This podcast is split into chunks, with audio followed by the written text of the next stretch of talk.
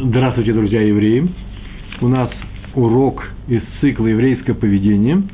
Сегодня наш урок называется «Зависть». Одно слово «зависть». Э, я вдруг вспомнил, что есть такой роман у Юрия Олеши. Ничего общего с романом Юрия Олеши. Сегодня зависть будем ругать.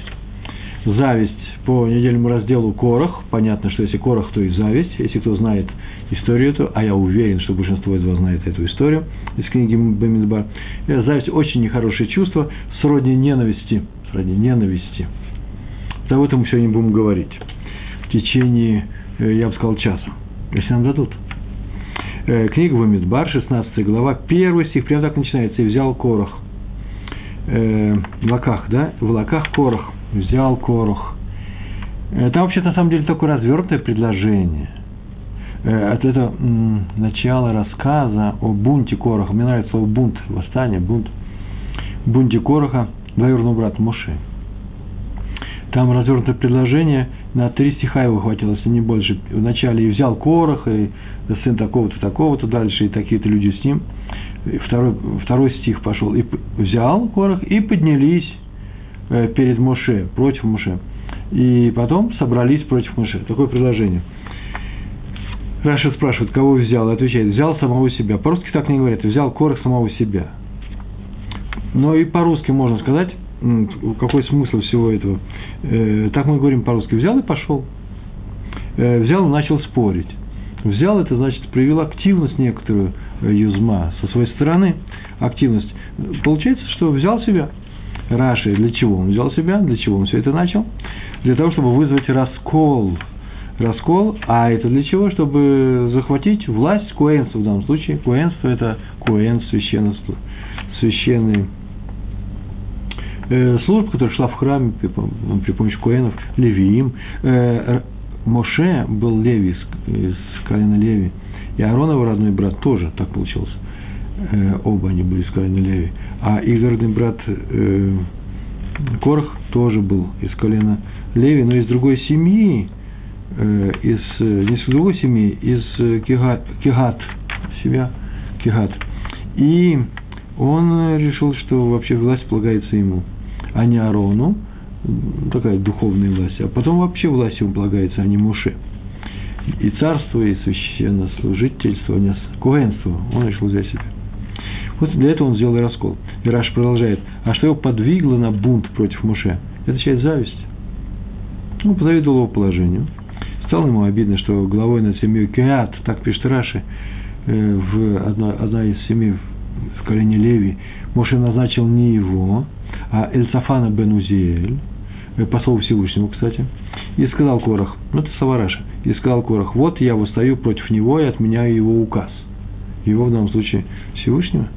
Как видим, зависть стала причиной бунта Кораха, и кончил он печально. Повторяю, мы переводим бунт – я перевожу бунт, на самом деле там написано махлокет. Махлокет, ссора, скандал, спор, ну, только на повышенных тонах. Махлокет. Махлокет бывает хороший, да, спор между двумя мудрецами на тему Торы, когда они делают его не просто ради истины, а именно э, руководствуясь любовью друг к другу, кстати, второе немаловажная вещь э, то э, в данном случае я буду укреплять бунт, чтобы не было никаких других размышлений на эту тему. И каким способом он вел пропаганду, когда, сейчас только говорили, поднялись они перед Моше, все люди Короха, собрались против Моше. Каким способом он вел это поднятие людей? Пропаганда. При помощи отказа от Всевышнего, он сказал, что Всевышний – это не самое главное этой жизни, и мы должны сами устанавливать эти законы. И, в принципе, поверьте мне, он был прав. Тора ведь не на небе, а на земле. И закон устанавливаем мы – так он и предложил, давайте ставить законами. Это отдельная тема, очень интересная тема. Так было сказано э, в том месте, в трактате Брахот сказано, о том, что Всевышний даровал Тору, Шувот, да, даровал Тору, вообще все время дает ее, и э, евреи ее принимают, и принимают, и сказано, что устанавливают законы, и не на небе, она, вы помните, спор между мудрецами – и когда Раби Ашо сказал, что на, один, один из споров шел на, на тему, на одну из тем э, еврейского закона Аллахи, он сказал, что у меня есть доказательство того, что я прав. Сейчас небо подтвердит, Батколь называется, голос неба. И голос неба сказал, конечно же, Абиашо. А мудрецы встали и сказали, нет, Тора не на небе, она здесь у нас. А раз здесь она у нас, то э, вы меня извините, мы ее уславливаем. Вот Корх сказал, что она у нас. Так, заодно, чтобы мы не смотрели, что э, на таких людей, на отрицательных людей, начиная с Лавана, начиная вообще со всех безобразных, безобразных Исав и так далее, вот в частности, Корах, ой, да, Адама решен, ой, как он поступил плохо, мы поступили лучше. Что это вдруг мы поступили бы лучше? Теоретическая база есть, все нормально. Э, Тора не на небе, мы устанавливаем законы, и поэтому то, что Маша установил, не совсем верно. А если вы думаете сейчас, э, что есть возражение такое сходу, сразу же сказать, как же нужно принимать Тору Моше, согласен с этим, но то обоснуйте, пожалуйста. Корах требовал обоснования. Так или иначе, я сейчас не собираюсь давать ответ на эти вопросы. Он сказал, что веру, э, вера во Всевышнего остается с нами, но отказ от э, установления Всевышнего, который сказал, например, что, что э, Эльсафана Бенузиэля над Кигатом поставить. Моше он сказал, да, поставить. Всевышний сказал. Так вот, это должны делать мы, сказал Корах. Поэтому я отменяю его приказ. Э, значит, он действовал при помощи отказа от установок Всевышнего, при помощи насмешки, это лейцанот, еще очень важная вещь. Он был своим таким, так можно сказать, своим парнем. Э, вообще, Корах – это не что иное, как образ Жириновского, или наоборот, Жириновский, да? Э, популист, который близок к народу, выдвигает лозунги, лозунги близкие всем. Откуда можно удовлетворить эти лозунги. Но не хватит каждому там по квартире. Надо что-то делать, все работать. Это он не сдается. То же самое и здесь. Не задается этим вопросом. То же самое и здесь. Корх вообще вопросом не задавался. Ему нужна была власть. Это мы видим в некоторых странах сейчас то же самое. Дать какую-то надежду людям, вообще больше ничего не давать, и они будут тебя выбирать всегда. И говорить нужные слова. Развратить народ. Как развратить? Заставить его не думать. Он привык поступать так, как хотят, хочет власть. Сейчас скажут, мы-то не такие. Конечно, конечно. Но мы живем среди народа, а народ именно такой. Надо знать это. Я сейчас не говорю ни о евреях, ни о русских, ни о американцах, меня совершенно не интересует.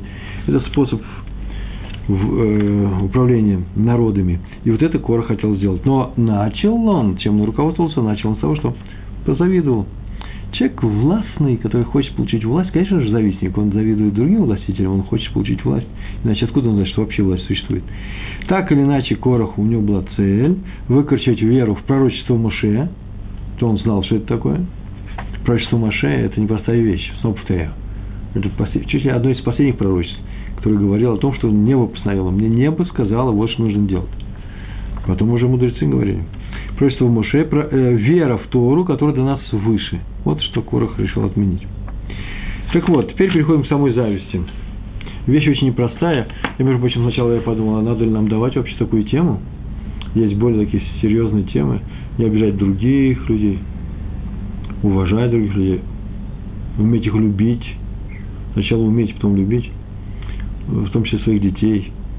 Э, мы все время этим занимаемся э, и по капле выжимаем из самих себя, э, как там сказал у Чехова, раба, да, э, то, что нам досталось по наследству от э, предыдущих поколений э, жизни в России. Любить людей не просто, особенно нас любить не просто, поверьте. Э, приятно любить тех, кто любит других. Так или иначе, вот эту вот тему вдруг зависть, она нам что? Ведь не все же завидуют. И вдруг я понял, что на самом деле, да, это наша тема, потому что мы завидуем всем именно завидую. Сейчас расскажу. Человек недовольный жизнью, это будет один э, из результатов э, вот этого урока. Человек недовольный жизнью, наверное, завидует другим. Почему? Потому что он жизнью недоволен, но полагает, что ему полагается лучше. Как у других, как у некоторых других. Так или иначе, известны слова книги Зоар. Святая книга Зоар, все слышали о ней. Слова такие. Кто хочет взять то, что ему не принадлежит, тот потеряет даже то, что ему принадлежит. Потеряет даже то, что у него есть не приобретет, станет хуже. Вы сейчас скажете, ну, минуточку, минуточку, есть такие люди, которые воры, воры-олигархи, да, не знаю, э, которые что-то украли и живут себе припеваючи, но еще история не кончилась. Это самый важный момент. И наша история еще не кончилась. Правило общее, одно из самых тотальных правил. В материальном мире, по крайней мере, так. Тот, кто хочет взять чужое и лишить этого человека этого чужого, тот теряет еще больше своего, своего потеряет. Ну, есть несколько следствий.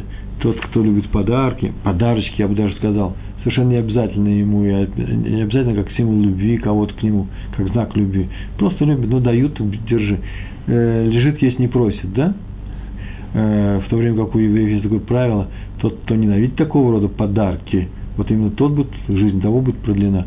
Так вот, если ты взял то, что тебе не нужно, то ты рано или поздно ты расстанешься с тем, что тебе необходимо. Интересный закон. Просто нужно знать об этом. Если бы мы знали все эти законы, то, наверное, бы не было бы лишних, лишних э, поползновений, которые ведут очень часто к нарушениям. Муше сказал Короху, там так было сказано, утром знать, даст знать Всевышний, э, кому кто принадлежит, кто его. Э, Корох выступил против, против священнослужителей, сказал, что я сам против Аарона, да, его семьи. Я сам из колена Леви, я буду служить в храме, я могу служить в храме, э, я принадлежу Всевышнему. И вот сказал, так, пишет, так написано, Муше сказал Короху, утром Всевышний даст знать нам, кто принадлежит ему. То есть, кому быть священником в храме, тебе или Аарону. А почему утром? Почему не сейчас? Почему не здесь? И комментаторы пишут, потому что Творец создал весь мир. Он его создал. И он же отдал служение, э, служение в храме Аарону. Он создал мир, это одно его качество. Второе, он приказал, это служить мне будет Аарон. Это не закон, который выводится, это постановление сверху. Так вот, протестуя против назначения Аарона, вы э, сообщества Короха, выступайте, протестуйте против Творца.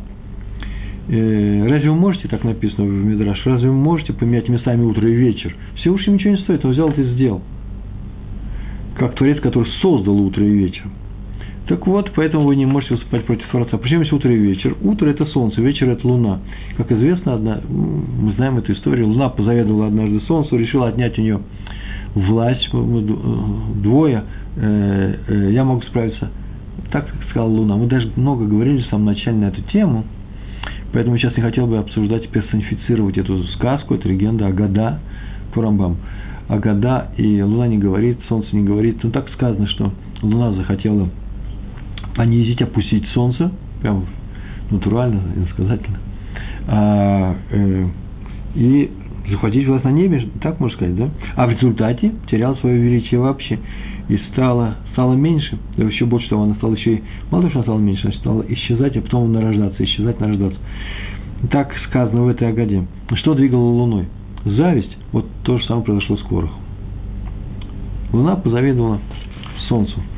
Э, вот у нее власть такая сильная, большая. Хочу я. Написано в книге Пеле Йоэц. Есть такая Пеле Йоэц книга. Там так написано. Я сейчас читаю кусочек написано, из зависти произрастает ненависть, которую трудно излечить. Практически невозможно, я сказал. Такая болезнь, которая почти не, дает, не поддается излечению. Тот, кто заболел завистью, у того тяжкая жизнь. Сейчас мы узнаем, в чем выражается вообще зависть, потому что мы с вами, конечно, не болеем завистью, завистью другие люди болеют, да? Мы с вами никогда. Так вот, тяжелая у того человека жизнь. Хлеб ему не мил, так пишет, э, написано в книге Пели Йоэц. И нет у него друзей, близких друзей. Вокруг него всегда скандалы, ссоры, и ему хочется, чтобы другие совершали нарушения, он радуется от этого, попадали в неприятности. Множество бед происходит от зависти. То вот, кто хочет достойной жизни, пусть избегает зависти. В самом начале, э, это как гнев, который, если уже возник, ежемину, в данную секунду возник гнев, его трудно остановить. Лучше с самого начала не подаваться, потому что когда гнев пошел, вылился как лава мощной рекой, то трудно установить. То же самое с завистью. Только мы не видим, она не бурно происходит, она просто разъедает, как кислота разъедает ткань самого сердца. И человеку отравляется жизнь. И это все известные вещи, тут я ничего особенного не скажу, не сказал еще, но сейчас я посмотрю, что из этого проистекает. Так вот, написано в Торе, кто силен, тот, кто побеждает свое плохое начало – а именно не дает ей даже возникнуть. Праведен тот, кто не интересуется чужим владением, имением, имуществом да, и качествами. Не интересуется. Не просто смотрит, говорит, ох, хорошо бы мне, ой-ой, что я подумал, нет, не буду завидовать. Нет, он даже и не смотрит. В книге Мам Лоэз написано, что тот, кто завидует другому его имуществу, выступает против Всевышнего. Выступать против Всевышнего, кфира называется, кофер – Я даже сначала прочтем, что это написано. Выступает против Всевышнего, который дал другому больше, чем, чем тебе, чем ему. И притча. Э, царь, приводится в этой же книге, Маам Луэс, притча «Царь рассадил сановников, близких к нему, свой двор, согласно своему, согласно своему к ним отношению. Ну, кто, ему, кто им любим, тот поближе, кто подальше, тот подальше. Э, по-моему, так себя и рассаживают, да, в некоторых правительствах пресексит правительство, и кто высокий пост занимает, э, тот поближе, там, президенту, премьеру, не знаю. А э, это же и есть хорошие отношения со стороны власти. Почему? Э, потому он получил этот пост. Сейчас очень из любви. Не то, что он справляется с этой работой. Начальники им всегда выбирают себе подчиненных, которые справляются с работой. А тем, а тех подбираются кем вам легче работать. Ну, неважно, это отдельный разговор к начальнику. Так вот, он рассадил сановников согласно этому рангу. Один возмутился, почему такой-то к царю ближе, чем я? Ну, царь услышал, наказал его. Настолько это понятная вещь. Очевидно, что наказал бы его. Почему? Потому что выступает против. Чего? Распоряжение царя. То же самое и здесь. Распоряжение царя у этого будет, а у тебя этого не будет. Тут и я хочу, ну хоти. Но нельзя завидовать. Нельзя выставать в сердце против Всевышнего. История про Шлому бен Иуда ибн Гвероль. Значит, мусульманская Испания, это значит первая половина XI века. Он был известный философ, мудрец, поэт, э, многоодаренная личность. Человек был непростой, прожил очень мало, прожил чуть больше 30 лет. Взять написано 37 лет. Вы интересно. Написано в одной из книг, что завистники не живут больше 35 лет. Почему? Потому что жизнь свою не проживает половину. Вот 70 лет – это средняя жизнь. По царю Давиду, царю Давиду 70 лет был, я не говорю про 120, это, это супер, это мега. А обычная жизнь э, для царя Давида 70 лет. Это тоже э, э, на это нужно смотреть, принять во внимание. Так вот, 35 лет многие завистники и не прожили. Это не значит, что тот, кто умер до, в молодом возрасте умер через зависть. Это означает, что завистник рискует, если он проявляет сильное качество зависти, сейчас поговорим об этом, рискует кончить печально и очень рано. Печально и рано. Что хуже? И э, Шлома бен Иуда ибн Гвероль. А посмотрите, где и как он умер, от какой болезни. Откройте всякие материалы, у вас открываются материалы на экране, книги. Кое-где написано, редко. Оказывается, его убил один высокородный араб, царский сановник. Там был, кто там был? Мусульманское правление, э, не знаю, как его зовут, Паша, Султан, ну, в Испании. Ну, царь, Мелах, по-еврейски Мелах. И он его убил, как написано в одной из книжек, зависти к его поэзии, позавидовал ему. И закопал в своем саду под инжиром. Красивое дерево, очень красиво цветет – э, или плохо цветет. Это было ранней весной. И этот инжир, в котором он его похоронил в своем саду, зацвел необычайно красивыми цветками. Из всего города приходили, смотрели на это чудо. Почему? Потому что сейчас не время цветения, да и таких цветков не бывает на инжире. И даже царь пришел, все смотрели на это. А сам Ибн Гвероль пропал. Нет, никто не знает, куда он поехал. Поехал куда-то. И все приходили любоваться на это дерево, прибыл царь страны, спросил на этого араба, Царь страны, я так полагаю, что же, бербер, араб, неважно. Что стало причиной такого явления, вдруг кто-то сушевался, не знал, что ответить. Тут сказал, ну скажи мне, в чем дело. Он видит, что какой-то ответ есть, что он сдерживается, чтобы не проговориться. Тот перепугался, тогда приказали его пытать. Я не знаю, что в результате пыток он это сделал, у арабов не дожавит. Того времени, конечно, сейчас они очень большие гуманисты. Так иначе он сознался. И сознался он, и Габероля перезахоронили с великими почестями. Да, тут я еще не написал, а сказка кончается, она должна положительно кончиться. А этого убийцу повесили на этом дереве. Э, и я бы добавил от себя, и цветочки тут же и завяли. А вот э, по мне такие, э, конец такой истории совершенно не важен. И похоронили его на том дереве, или не похоронили. Да он и при жизни-то не был живой. Человек, который позавидовал великому еврейскому поэту. От себя маленький кусочек скажу. Многие творческие натуры, если говорить про поэзию, сейчас говорили про поэзию, да, правильно? Да, Ария, про поэзию говорил. страстно желают успеха и признания в своей жизни. Они, это для них это большое динамо, да? э, динамо, мотор, э, в смысле мотивация, это движет их творчеством, признание, успех, слава. Поэтому в их среде у творческих натур очень часто бывает нередки зависть, взаимная вражда, э, которая основана на, э, на зависть. Помню, в Москве один из больших поэтов, он себя считал вообще величайшим поэтом, смех да грех. Так вот, он э, считал, что вокруг него одни завистники. Одни завистники, все завидуют этому необыкновенному поэтическому дару. До Пушкина ему было далеко, Броску он не любил. Даже не знаю, живой он или умер. Но печальная эта история. Я вошел в историю из одного стихотворения. Я помню, как он говорил, я сам был присутствовал при этом. Все вокруг одни завистники. Да и мама утешает сына, поэт, плачет, ой, мамочка, меня там не издали. Или вот критики такие-то плохо пишут обо мне, он говорит, они завистники, успокаивают его. Как это может успокоить? Это вообще, это же более еще страшная история жить среди завистников. Так вот, часто бывает наоборот.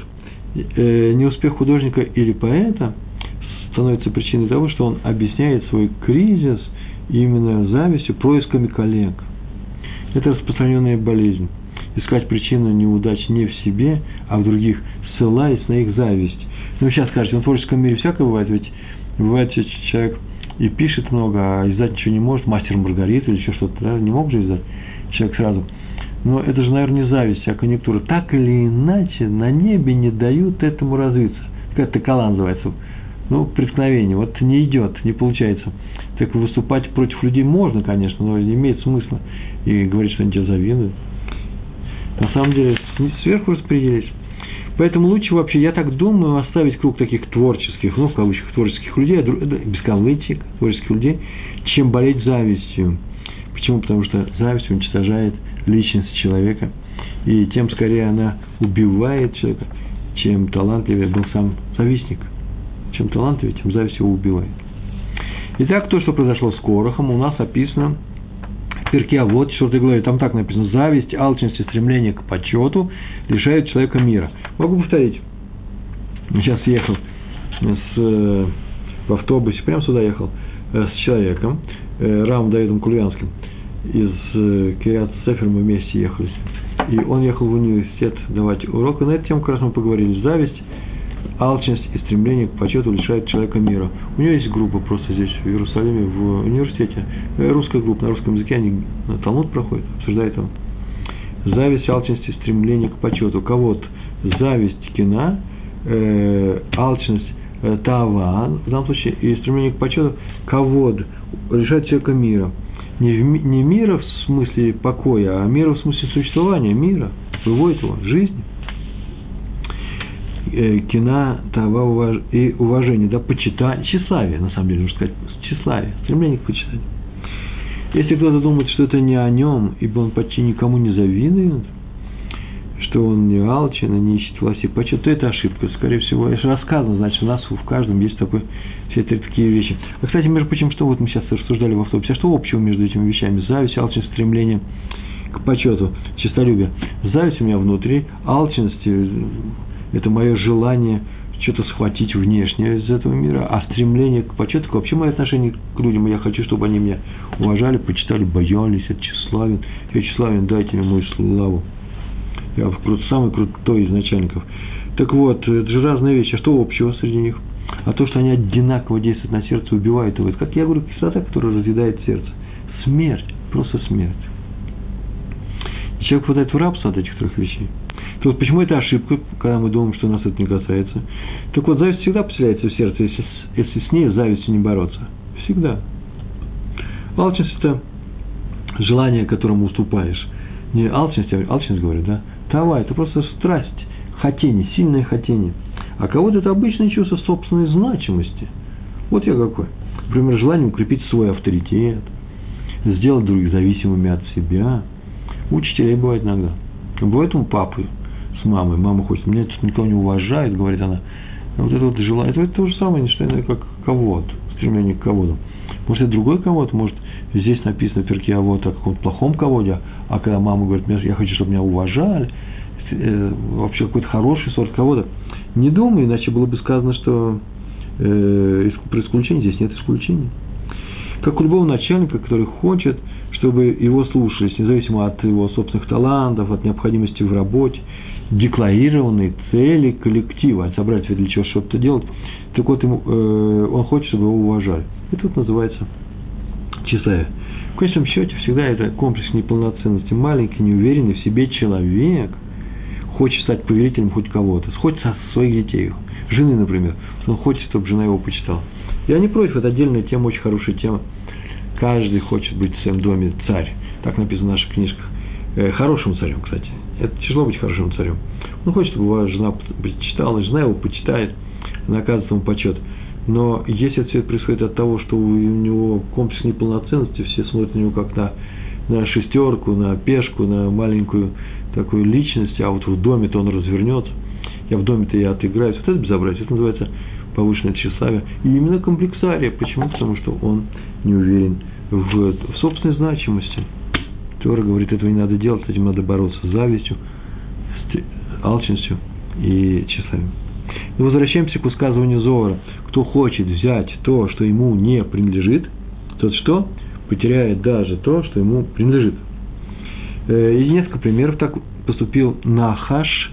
Нахаш – это змей, уговоривший Хаву. Помните эту историю, да? Адам и Хава. Он должен был быть старшим среди всех зверей, вообще старшим руководителем. Я не знаю, чем ему нужен начальник, но вроде так Медраж пишет. А потерял, э, позавидовал человеку, посмотрите сами, книгах написано, какого рода зависть и чего он такого увидел, что есть у человека, а у него нет. И стал ниже, в конце концов, и он ниже не всех. Землей питается, и вкус ее не чувствует. Что может быть хуже? То же самое э, про человека, которого звали Доэг из Эдома, да? Доэг, соратник, соратник, соратник царя Шауля, не царя Давида. Он позавидовал талантом царя Давида и его успехом в бою, успехом в Торе – в близости к Всевышнему. И он доносил Давида царю Шаулю. Ну, история на самом деле, хоть два слова сказать об этом надо. Э, Шауль преследовал Давида, и Давид однажды попал в голодную ситуацию, нечего было кушать, и пришли они к священникам, к Куаним, в город Нов, и сказал он там, Давид, что он должен, он просто не хлеба, а э, первосвященник, главный священник – сказал о том, что у нас хлеб только для храма, а он полагается только или царю, или приближенному царю, он сказал, это мне полагается.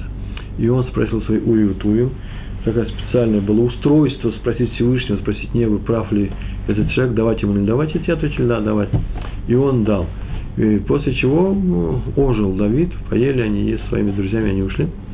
А э, об этом Доeg услышал, и долго думал, доносить или не доносить царю Шаулю, донес, потому что он завидовал царю Давиду, э, э, Давиду еще не царю, и сказал, а вот так, э, Давид э, затеял против тебя страшные вещи, вступил в сговор с Коэнами города Нов, и те даже ему отдали меч Гильята, Гляфа. А как только услышал Шауля, он уже был, все, болезнь пошла, он уже ненавидел Давида, боялся его очень же никакого разума, э, доводы разума никакие на него не действовали, и он решил его убить, и пошел, приказал уничтожить, уничтожить кого? Весь город, многих куэнов оттуда, и были уничтожены куаним эти, в результате доноса. Дойк кончил печально, да и кончил-то он печально, то ведь не просто, ведь он Тору учил, он же был великим мудрецом. Пришли три Малаха, три ангела – в дом учения, и один э, уничтожали Дуэга таким образом, один его лишил памяти, все, что он знал в Торе, он, э, он утратил, потерял, э, забыл. И тут же начал давать урок, все над ним посмеялись, э, большой учитель, и вдруг видно, что он беспомощен, его выгнали, э, второй Малах сжег ему душу, то есть у него нет ламаба, а третий взял и развеял прах его по всей земле, чтобы все видели, и, и положили, по-моему, даже по синагогам, по всем, по домам учения, э, чтобы видели, к чему приводит зависть. А вот интересно, если они разложили по домам учения, то ведь это же тума, это же прах мертвого человека, и куаним там нельзя было входить. Не знаю, как Медраж справляется с этим с этой задачей. Ну, вернее, даже не знаю, нужно самому посмотреть будет. И самому справиться. Так или иначе, участь его была страшная до эго. Потерял даже то, что имел. И других завистников Давида, у Давида такая непростая вещь была. Почитайте Тегилем, сколько, друзей, сколько много у него друзей. Врагов было вокруг него.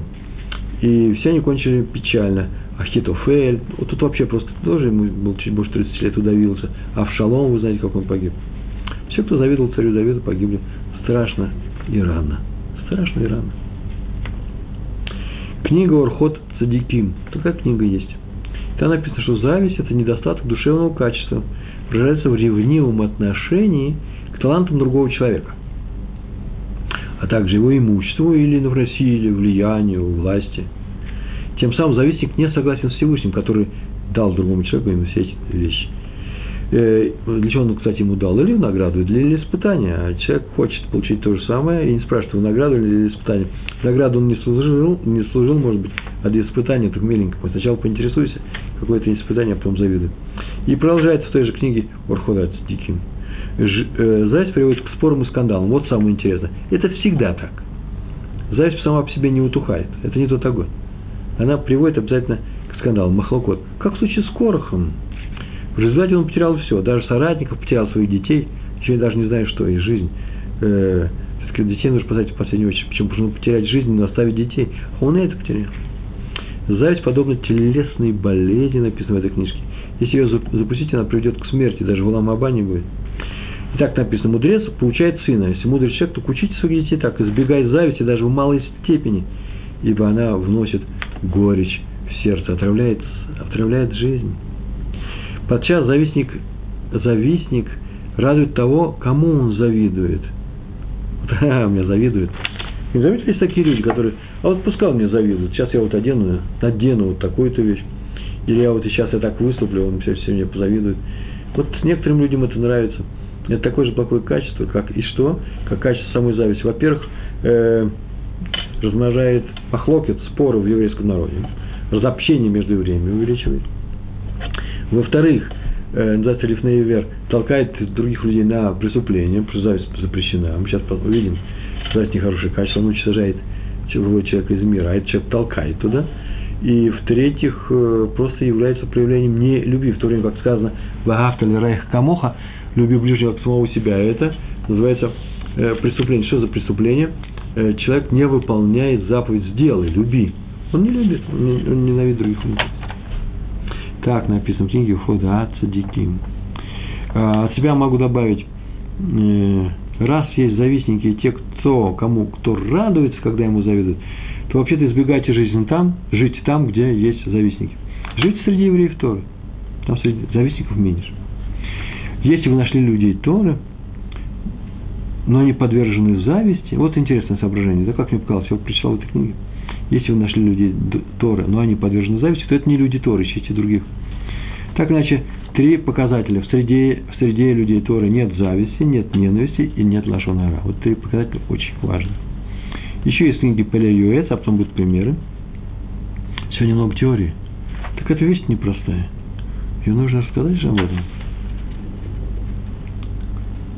Мы приехали из страны, ну я про Большой Советский Союз, в котором это было нормой в котором люди недовольны жизнью были. Да и сейчас это осталось у многих. А почему я недоволен жизнью? Потому что я полагаю, что мне полагается больше. Откуда я знаю, что полагается мне больше? Я вижу, у других есть.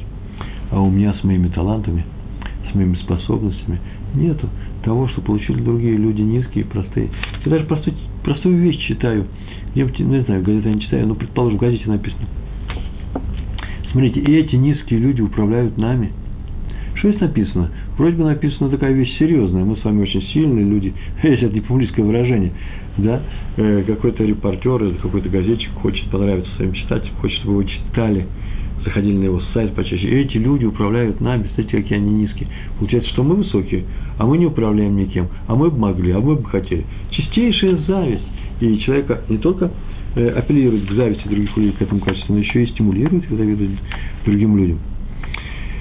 Завидует другому тот, кто сам хочет обладать тем, что у другого есть. Например, обладать авторитетом, талантом, его богатством. Полагает, что все это должно принадлежать ему. Это в Пеле Йоэц пишет. Но э, его этого, этих вещей у него незаслуженно отобрали. Или вообще не додали, не дали.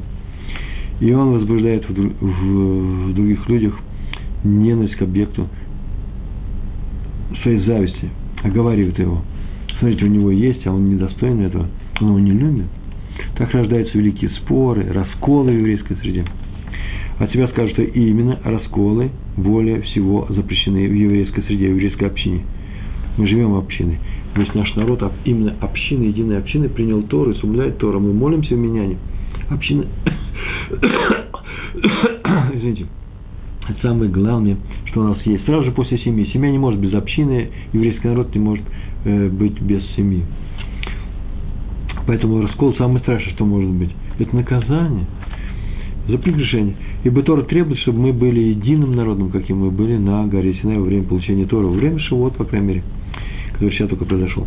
Книга Тохахат Хаим, Раби Хаим Плажа, Плажи пишет, тот, на том, кто учит Тору, лежит обязанность любить своих сотоварищей, всех остальных, Тландехамин, мудрецов. Если он слышит от друга слово Торы, в данном случае хидуш, да, нечто новое, он слышит, нельзя, чтобы он, чтобы он не отвергал это слово из-за зависти, но радовался, вот что нужно делать. Должен радоваться. Как же значит отвергать? Он говорит, начинает сразу же его критиковать. Мы говорили на эту тему. Критика запрещена. Если вы сейчас скажете, что критика нужна, она позитивна, я скажу, ну ладно, хорошо, позитивно, уговорили, есть.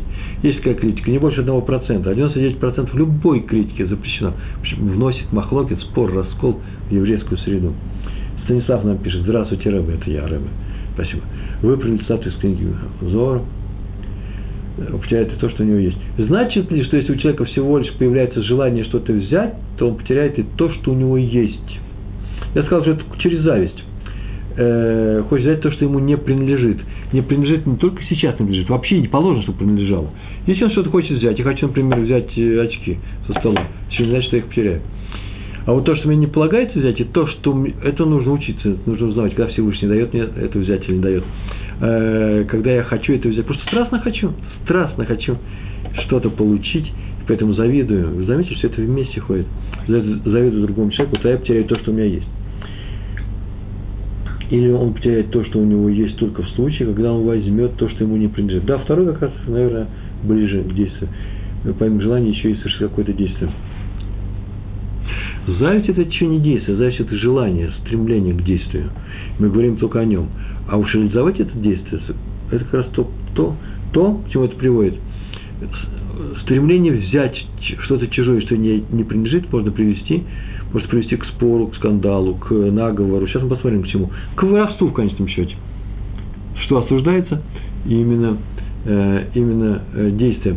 Есть такая вещь, не пожелай того, что принадлежит ближнему своему. Да, помните, мы говорили на эту тему, еще будем говорить. А тут уже и само, сам, сам помысел запрещается. Это нужно тонко разграничить такие вещи, нужно знать разницу, это тонко. И, как правило, у нас запрещены многие э, запреты касаются наших слов и наших поступков, наших действий. Мысли наши э, не всегда плохие, только контролируйте их. Почему? Не всегда осуждаются. Почему? Потому что они часто реализуются в действии, а вот действие э, запретное, как раз оно и запрещено.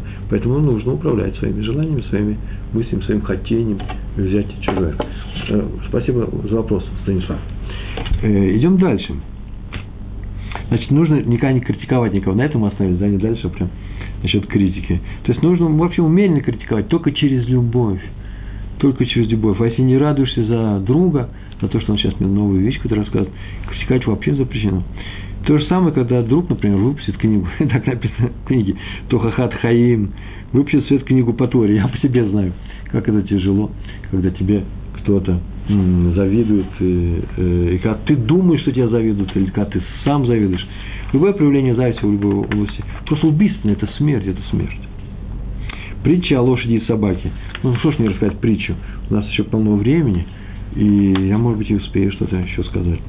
Лошадь завидовала собаке, который любил хозяина, тяжело работает, собака ничего не работает, бегает вокруг стада, лает, свободно она, никто ее не впрягает, тяжелой работы не делает, за ухом ей чешет, лошадь за ухом никто не чешет, дают это есть чуть-чуть, да еще ночью запирают тяжел, в очень тесном стойле, в конюшне, и забывают о ней, а утром сразу же за работу, да еще понукают ее, а собака радостно бросается хозяин, и он ей тоже радуется, она лает, и лошадь посмотрела, что такое, что делает такой собака особенного, что он делает лошадь, да, может быть, повторить ее действия.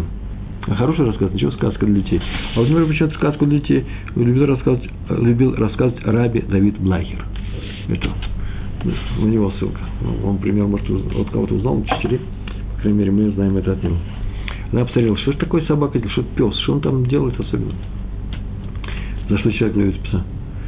И вот он посмотрел и сделал как пес. Утром выводит его из конюшни, и вдруг радостно заржал этот конь, эта лошадь бросился к хозяину страшильщик, встал на задние ноги, копыта, подела передние, на плечи опустил, и давай того лизать, зубами щелкать. Ну, тот перепугался или убежал, позвал пастухов, там побили эту, э, эту лошадь сумасшедшую, посмотрели, вообще не с ума сошла, может, зарезать ее пора. Э, превратил, все, вернулся на свои круги. Больше не надо ничего рассказывать. Завидовать другому, что хозяин любит эту собаку, за что? Завидовать другому нельзя. Почему? Потому что это не твое. То, что делает собака, она делает другие вещи. То, что у тебя не получится. Всевышний дал что-то другому человеку. Таланты или силу, власть над людьми, харизму. Или имущество. Очень часто бывает имущество. Нет, талант еще чаще бывает. Мы с вами творческие люди, да? Талант позовет. Почему он дал? Повторяю, или в наказание, или для, в награду, или как испытание. Мы хотим получить это как награду, что мы сделали. Мы хотим получить это как э, наказание. Что такое плохое мы сделали? А, или мы хотим испытание? Всевышний дает испытание, которое мы можем выдержать, и еще. Каждому дает то испытание, которое ему полагается. Ни одно испытание нас не обойдет наше. Так или иначе, у нас про собаку с конем мы кончили рассказывать, в чем выражается она, в чем выражается зависть. Завистнику угнетает не только собственный неуспех, сколько успех ближнего – вот что интересно. Его эгоизм настроен не на то, чтобы получить, а на то, чтобы лишить другого. Хорошо, чтобы у него не было. Завистнику приятен не успех, а ошибка того, кому он завидует. Вот в чем выражается болезнь. Так сказал Аман. Аман, помните Аман, что сказал? Ему власть не нужна. Так своей жене сказал, да? «Э, нет никакой сладости, пока Мордыхай сидит у ворот и чувствует себя в безопасности. Даже не кланяется мне до тех пор, пока Мордыхай на свободе, пока он живой. Не нужна мне никакая власть над огромной страной. И что ему сделал Мордыхай? Что ему сделал Мордыхай? Да он был успешен, получил высокий пост царского советника от одного из нас меньшинства, без политических ухищрений, без заговоров, что тут я еще выписал, создание дворцовых партий и прочие суеты, которыми заняты карьеристы.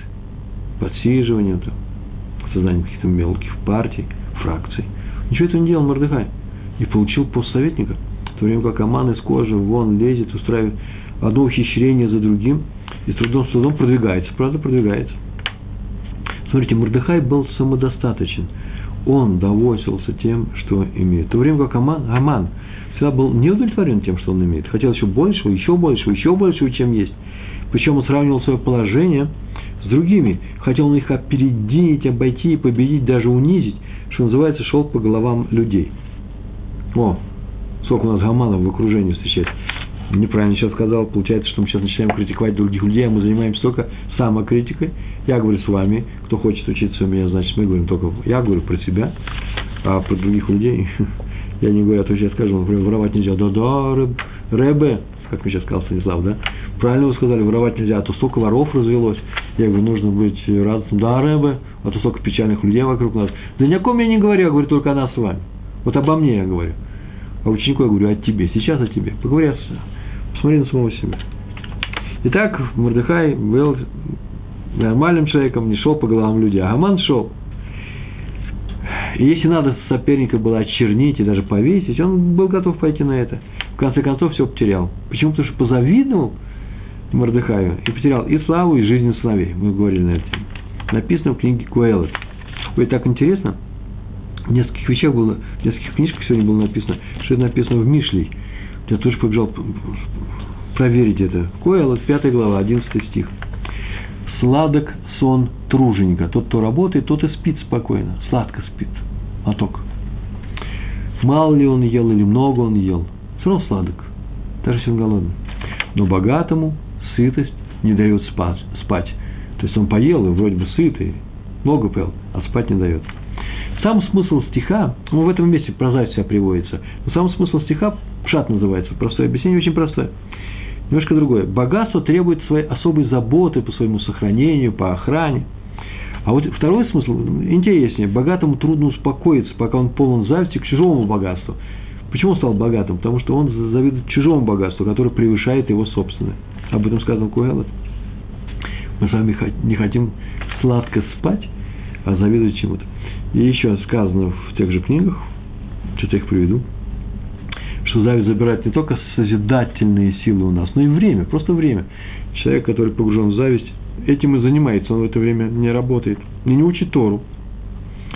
Зависть отвлекает, становится доминантой жизни, я бы сказал. Она подчиняет себе. Завистливый вообще не может учить Тору. Ему не до Торы. Он не может даже молиться. Почему? Потому что он завидует другому. Зависть – это работа. Смотрите, если человек постоянно учит Тору, то, скорее всего, ему вообще не знакомо чувство зависти, если он постоянно учит Тору. Одна, одна из проверок. Зависти, как мы говорили, не, не чувствует вкуса жизни, его существование отравлено. Он думает, что вкус чужой жизни, вкус чужой жизни, вот то, что у него ему более сладок, чем вкус его собственный. Он не спешит вкусить собственную жизнь. Интересно, в своем вкусе, да? Что-то оно ко мне пристало. Он хочет, чтобы другой лишился своего вкуса, осмысленного поведения, осмысленной, осмысленной жизни. И ему надо не приобрести, а отнять. А, вон, на эту тему же еще есть такая тема. Вы знаете, появилась целая команда, ну не команда, а целый класс людей, которые занимаются тем, что выискивают за определенными людьми о грехе в жизни, в частности в интернете, например, э, собирают команду, э, так мне рассказывали, и обсуждают их, смеются, издеваются. Э, нет, это хорошо, у них появился хоть смысл в жизни. Но это вроде бы как блог, да, завести блог, собственно. Тараканы завели свой блог, и там описывают поведение хозяина квартиры, в которой они живут. Вот интересно хозяину квартиры читать блог своих тараканов. Э, один из английских лордов, Лоуренс, еще кто-то, так сказал, разве э, хозяину, а, нет, он еще здесь сказал, э, разве бомжу ну, без, беспризорному, как по-английски это будет. Разве бомжу интересно, что о нем думает его собственная блоха? Да, точно, я учил такой. Бомжу не интересно, что о нем думает его собственная блоха. Э, так вот, блоха, она просто, наверное, завидует даже бомжу, своему телу, на котором она живет, э, завидует, и поэтому у нее смысл жизни есть э, или опорочить того человека, или посмеяться того, на ком она паразитирует завистник паразитирует на том, к кому зависть его обращена. Почему? Ведь он же зависим от него. Он же ему завидует. Страшные вещи сейчас рассказываю. Надо, может, превратить что-нибудь радостное сказать. А сейчас что-нибудь радостное скажем. Так вот, как вылечиться, вылечиться от зависти? Только усилием, усилением своей веры в Творца, в то, в то, что Он дает каждому ровно столько, сколько ему надо – не окончательно, я сейчас, не, может быть, недоволен своей я своей долей доволен, даст больше, даст меньше, я буду этим доволен. Вы не знаете, что сейчас уже финал жизни, надо, согласен, стремиться иногда к большему, э, ну, я так сказал, к минимальному уровню материальной жизни. Но не меньше, а и, или к максимальному, и, и к максимальному уровню постижения Торы. Вы видите разницу, да? Но не надо ориентироваться на других людей. Еще сказано, кто богат? Ну, талантом, имуществом, силой, успехом. Тот, кто доволен своей долей. Таланта, пути, по которым надо пройти, торы, которые нужно еще выучить. И тогда не будет зависти. Это ответ на вопрос, что делать с завистью. А от многие говорят, дайте мне большие деньги, я знаю, что с ними делать. Это не так. Всевышний не дают испытания тому, э, испытание большими деньгами. Раз он не дает, значит, тот, кому это не дано, скорее всего, не выдержал бы этого испытания. Э, и богатые люди иногда часто кончают не очень хорошо. Как, например, Эли Мелх во время Нарут, помните, да, ушел он в другую страну, и там кончил совершенно печально. Э, все умерли. Э, то же самое с талантами. Не каждый может быть Моцартом. Завидовать Моцарту нельзя. Это я в адрес Сальери. Почему? Потому что если, если бы дал данному человеку талант Моцарта, то гениальность Моцарта могла бы уничтожить данного человека. Талант требует колоссальных усилий – его надо взращивать, им нужно уметь управлять талант может творить добро, но не каждому это под силу, под силу, по силам. История про раби Йоханана Айбишица. Оказался он однажды на Йом-Кипур в одном городе. Там молился в синагоге, у стены Мизрах называется, да? Э, почетной стены. Рядом с ним стоял важный человек из местных важных воротил, крутой еврей. Он плакал, молился, красиво молился очень, рыдал на взрыв. И все время прочитал, кто я такой? Я прах, прах, офер, прах при жизни, ничто при жизни, тем более после смерти. Так он молился. А после молитвы, это была вечерняя молитва, в Йом-Кипур, подошел к нему Габай, служитель синагоги, и спросил его, уважаемый, мы решили вам, ну, положено ему по статусу, очень важный человек, вам дать алия, алия, вызов к Торе на завтра утром, да, в Йом-Кипур. Э, вы какую хотите, такую или такую? А там надо вам сказать, в Йом-Кипур самая почетная, третья или как минимум шестая. Третья, самая почетная. Он сказал, о чем вы думаете? Конечно, третья. Здесь что, кто-нибудь есть поважнее меня? Так, Рава Айбишец это удивило, что он подошел, потом спросил, а как понимать слова твоей молитвы? Я прах при жизни. И тут же ты сказал, если кто-нибудь есть почетнее меня, более уважаемый. А то сказал, послушай, это я сказал Габаю, это я говорил Всевышнему, это разные вещи совершенно. Тут даже нечего добавить. Пустые слова он произнес Всевышнему, какая-то была не молитва. Он как раз очень такой тщеславный человек. И он понимает, что он важнее всех остальных, это называется зависть. Какая зависть? Зависть к уровню высокому, он хочет остаться на высоком уровне. И Корах начал с требования отдать ему руководство над своим кланом, а пришел к восстанию против Аарона за а потом против Моше с руководством народом. Это самый плохой путь. Почему? Так работает Ецарара. Смотрите, вы помните, в самом начале мы проходили, что если человек идет плохим путем, то Всевышнему не мешает – бы он мешал, получилась у нас нет свободы выбора, мы все пошли бы хорошим путем. Просто повел нас Всевышний, и все. Если он идет хорошим путем, Всевышний ему помогает выбивать трудности, а идет плохим, не мешает. Если человек выбрал плохой путь, он позвонил другому человеку, как работает Яцергара, плохое качество? Человек пошел, он пошел плохим путем, путем, вы слышите слово какое, идет путем, он называется удаляется от Всевышнего. Чем он больше удаляется, тем меньше у него связь со Всевышним, или расстояние до него, как хотите, и тем больше у него простор для своего яцера. А следовательно, чем больше он занят завистью, тем больше у него э, происходит э, э, разлив, как полноводная река, разлив этого качества. Зависть так работает. Принято считать, что есть два чувства зависти, черное и белое. Черное, когда человек хочет лишить другого чего-то, а белое, когда он, что у него осталось, то, что ну, предмет зависти. Я хочу, чтобы у меня это было, например, такие же успехи. Я хочу учиться. Так сказано, между прочим, зависть между мудрецами Торы приводит к чему? К мудрости. Кинат Талмидей Хахам, Марбе Хохма. Э, такая зависть не приводит к спорам. Как сказано, мудрецы Торы увеличивают мир в мире. Да, Талмидей Хахамим, э, Марбим Шалом Баулам так сказано, лишь мир в мире, нет споров. Но я бы так сказал, что вообще любая зависть, даже белая зависть, есть, как мне кажется, я уже читал об этом в свое время и говорил на эту тему, здесь нечто такое завистливое. Любое качество, зависть, это тоже непростая вещь. Можно ориентироваться на что-то, пожалуйста, но не завидовать. Все-таки по-русски зависть это, да, когда, ой, у него есть, а у меня все еще нету. Когда же это будет? Хорис Хайм сказал, что к напрасной ненависти между евреями ведет именно зависть ее результаты, так он написал в книге Шмират Алашон, гнев, сплетни, обман, оскорбление, алванат пуним. Это человек, да, оскорбляет при всех. Мстительность, лишение проносы. О, это очень важная вещь. Это вот есть такая беда. Э, ко мне приходят и говорят, вот такой-то вот ваш русскоязычный человек хочет такую-то работу получить, как он работает. Надо моментально говорить, хорошо. Он справится с работой, поверьте, он не хуже нас с вами. Главное, чтобы что? Справиться. Главное, что нужно, чтобы дать бороться за то, чтобы человек получил проносу.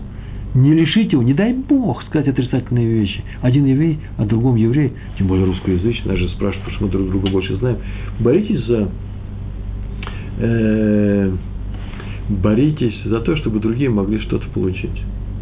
Разве Аман завидовал Мордыхаю в полном смысле этого слова? Ну, не в полном смысле, в половинном этого смысле этого слова он завидовал. Ведь он хотел получить тем восприятие собственной значимости, он хотел получить власть. И он знал, что мешает ему Мордыхай. Мордыхай, ну, конечно же, он завидовал. Так сказала наша книжка. Не будь там, не будь у Амана зависти, и не было бы ничего. Ой, такой вопрос не возник. Так это хорошо, что было, что. Поэтому он, э, он и нарвался на, да, еврейский народ э, получил Пурим, и мы выжили. Я думаю, что немножко нелогично. Не будь Аман, так мне не надо было бы выживать. Это отдельный разговор, мы на эту тему еще поговорим. Так, зависть страшная болезнь. Никогда она не удовлетворится тем, э, что ты уже имеешь. И в зависти нет, кстати, никаких объективных причин. Она всегда идет предмет своего приложения. Человек думает, вот мой враг, или вот человек, который не заслужил, что-то получил, может я ему завидую, но вот он перестанет получать это, и мне будет хорошо. Не, нет, зависть человека – это такое качество, оно будет приложимо к другому человеку. То есть, если мы кому-то завидуем, осторожно, это большая опасность, это будет развиваться, если мы не, не, уберем, не уберем это. Сказано в Мишле, 14, 14, 14 глава, 30 стих. Жизнь для тела – это э, кроткое, но горделивое сердце. Если хочешь жить, нужно сердце, чтобы было мягкое, а гниение костей – зависть. О, мера за меру, как гнил при жизни – так будешь гнить после смерти. А если вы скажете уже такую фразу, все гниют после смерти, о чем вы говорите? Да, а то я все гниют после смерти, но не все гниют при жизни. Как далеко заводит зависть, рассказал Хофиц Хаим. В одном местечке разгорелась ссора между евреем, у нас осталось еще 4 минуты, даже 5, между евреем, чиновником и его соседом. Он тебе подсказывает, что 5, вообще-то решил 4, вы знаете, я начинаю торопиться. Ну, можно и до утра было бы говорить. Примеров все что-то мало. Надо в следующий раз а в следующий раз я постараюсь побольше примеров привести на любую тему. Блин, Эдер. Ссора между евреем и чиновником, его соседом. Надо вам сказать, что место жительства. Надо вам сказать, что э, раньше были такие случаи, когда царские, ну, чиновничество, чиновничество получали и евреи из своего места э, в каком-то местечке. Если, спрашивает Станислав снова, если зависть отвлекает от изучения Торы, значит ли это, что изучение Торы может отвлечь и даже помочь ускорению зависти? Изучение Торы лечит от всего – зависть отвлекает от изучения Торы, значит, недостаточно учим Тору. Погружайтесь в Тору, и вы увидите, что зависть уходит. Не всякого сомнения, это просто как, это просто кислород. Дышите кислородом, и вы увидите, что проходят многие болезни. Э, зависть отвлекает от изучения Торы. С этим можно бороться. Я больше не просто зависть, от изучения Торы отвлекает Ецер, в частности, и зависть. Так вот, э, разгорелся спор, и последний так позавидовал с высокому положению, он чиновник, получает зарплату, в царских тугриках, э, рублях, и решил написать на него донос. Это зависть приводит к страшным вещам, страшно. Его стала отговаривать жена. Слушай, если его сменят, то нашего сына, может быть, возьмут в армию а он может быть там еще, он такой нормальный человек, он может помешать этому. Знаете, что он ответил этот муж? Хольцхайм рассказывает, пусть заберут в армию меня, тебя, моего сына, всю нашу семью, но только я не могу видеть, как тот командует. Это чистейший роман. Это случай, как работает зависть. Как только человек плохие вещи делает, сразу видно, о, зависть. В книге Сефер Хасидим рассказывается, один человек решил сесть, вторая история, где сидите во время молитвы, рядом с Арона Акойдыш, там, где хранится святых Торы, там моя молитва дойдет до, до неба быстрее. А, там он никогда раньше не сидел, и ему один мудрый человек посоветовал, лучше не садись сюда, там все-таки уже люди сидят, уже там уже принятые места, и купили они, или уже так принято здесь. Как бы спор не было, он говорит, что не знаю, я первый пришел, и сяду, чужое место, не чужое, я с Богом буду говорить. И разгорелся спор. И шум, крик, и он молится на другом месте, и его молитва стала вообще еще хуже была, чем раньше. Так написано в Сефер Хасидим. Э, тот, кто позавидует другим людям, которые сидят с Ароном, потеряет даже то, что у него было. Правда, понятно, что там скандал разгорелся. Те люди тоже плохо поступили. Те люди поступили плохо, у них всякую э, спору. Они устроили ссору. Но это проиграл вдвойне, ведь он не просто устроил ссору, он еще и позавидовал. Два вида вещи. Вывод – если мы видим, что в результате наших действий сейчас разгорится какой-то спор, спор, ссора, будет в повышенных тонах вестись разговор, э, то даже, может быть, из-за плохого характера нашего оппонента, да, того, с кем мы сейчас вступаем в конфликт, мы уже видим, что сейчас будет конфликт. Это потому, что он сейчас заводит конфликты. Наступаю я. Не тот случай сейчас рассматриваю, когда кто-то на меня свалился, что-то разгорелось на ровном месте. Нет, тот случай, когда я уже вижу, сейчас будет, ой, сейчас будет горячо. А раз будет горячо, по причинам плохости этого человека, вне всякого сомнения, я же хороший, то надо срочно посмотреть, что нами движет, когда мы вступаем в этот конфликт. Почему? Потому что если зависть, надо, нужно срочно уклониться. А обычно, скорее всего, она. Любой вид зависти. Трудно в этом признаться. Очень трудно, необычайно трудно. Она как, я не знаю, как сказать, привести пример, как паразит, который кусает глубоко, не поверхностно. Взял, потом помазал, все. Нет, глубоко, как змея. А, клещ. Клеща трудно достать. Но, между прочим, а что делать с плохими людьми? Кто их урезонит, если не я? Ну, оставим это для Всевышнего. Если он запретил мне завидовать и ссориться, две вещи – завидовать и ссориться, вступать в конфликты, делать скандалы и завидовать, видите, завидовать и ссориться. Третий раз скажу, то он делает это мне не в ущерб. Ущерб он мне не сделает. А что это означает? Значит, означает, что он сам найдет у таких людей управу. Хорошее соображение. Если я думаю, что он не найдет на них управу, получается идолопоклонство. Я думаю, что там их несколько Всевышних, или он не всесильный. Так или иначе, деваться нам с вами некуда. Хотим мы быть хорошими евреями, хотим быть с вами евреями тоже, хотим, чтобы было всем хорошо, хотим любить людей, а поэтому ни места зависти, даже в малейшем ее проявлении в нашем доме, в наших сердцах с вами. Большое вам спасибо за урок. Всего хорошего. Шалом, шалом.